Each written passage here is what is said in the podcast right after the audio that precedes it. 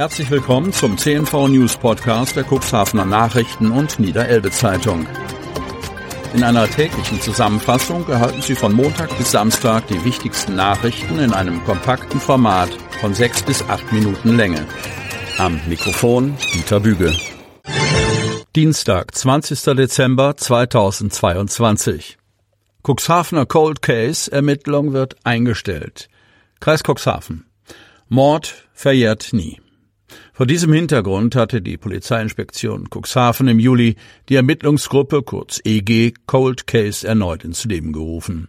Unter der Leitung von Kriminalhauptkommissar Rainer Brenner arbeitete die EG Cold Case sechs vermissten Fälle aus dem Elbe-Weser-Dreieck auf.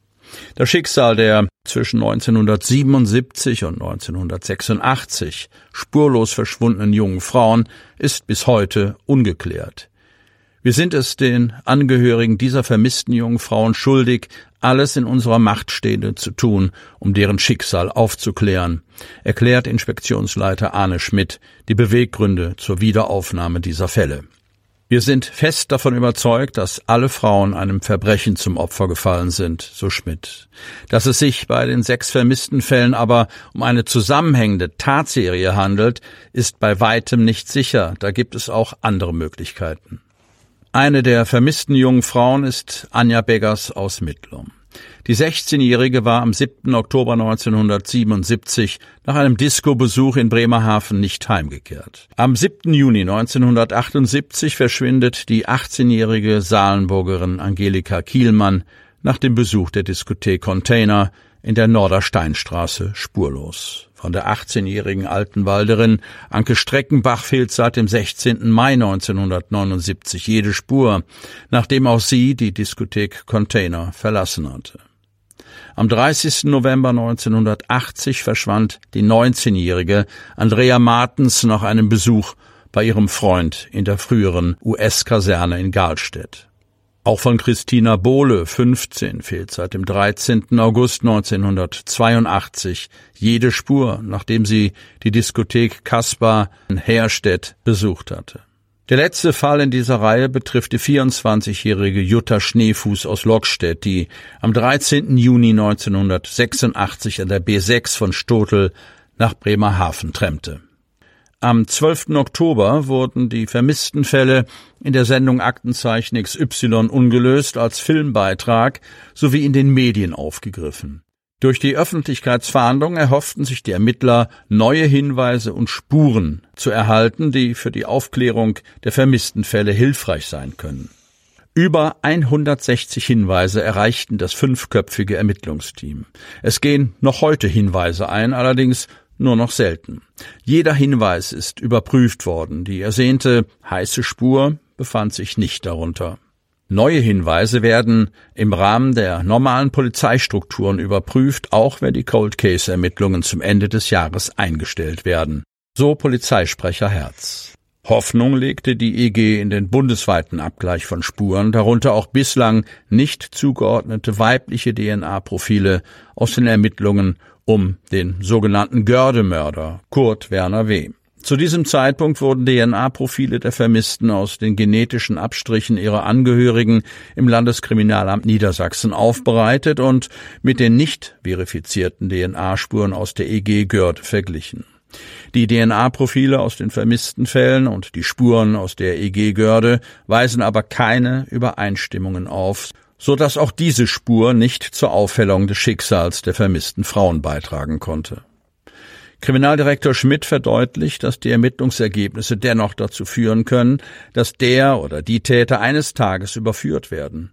Nun sind die erstellten DNA-Profile der vermissten Frauen in der bundesweiten DNA-Spurendatei gespeichert und können bei Verdachtsfällen automatisiert abgeglichen werden, erklärt Schmidt.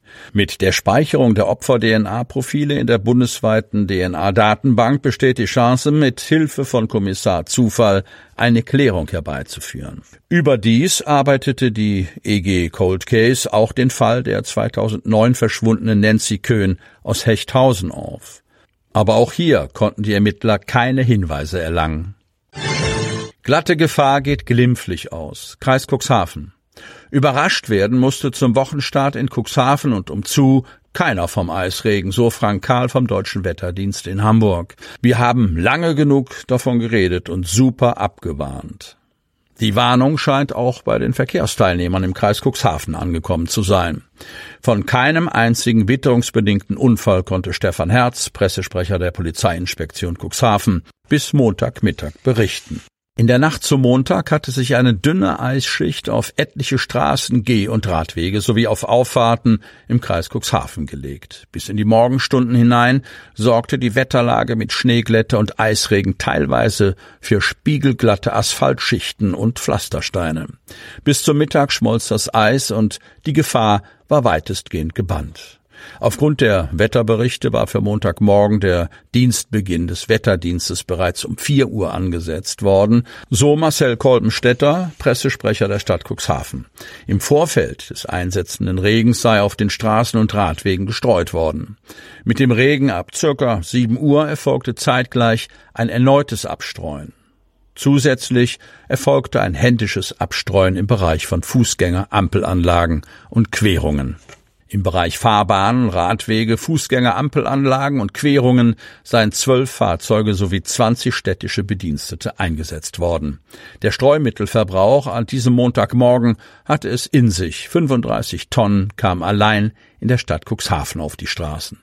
Auch die Straßenmeisterei Otterndorf, die sich um das Freiräumen der B73 in Cuxhaven kümmert, war gut auf die Wetterlage vorbereitet. Es lag noch Salz von den letzten Tagen auf der Straße, daher kam es erst gar nicht zu einer Glatteisbildung. Beruhigt der technische Mitarbeiter Johannes Wüllert.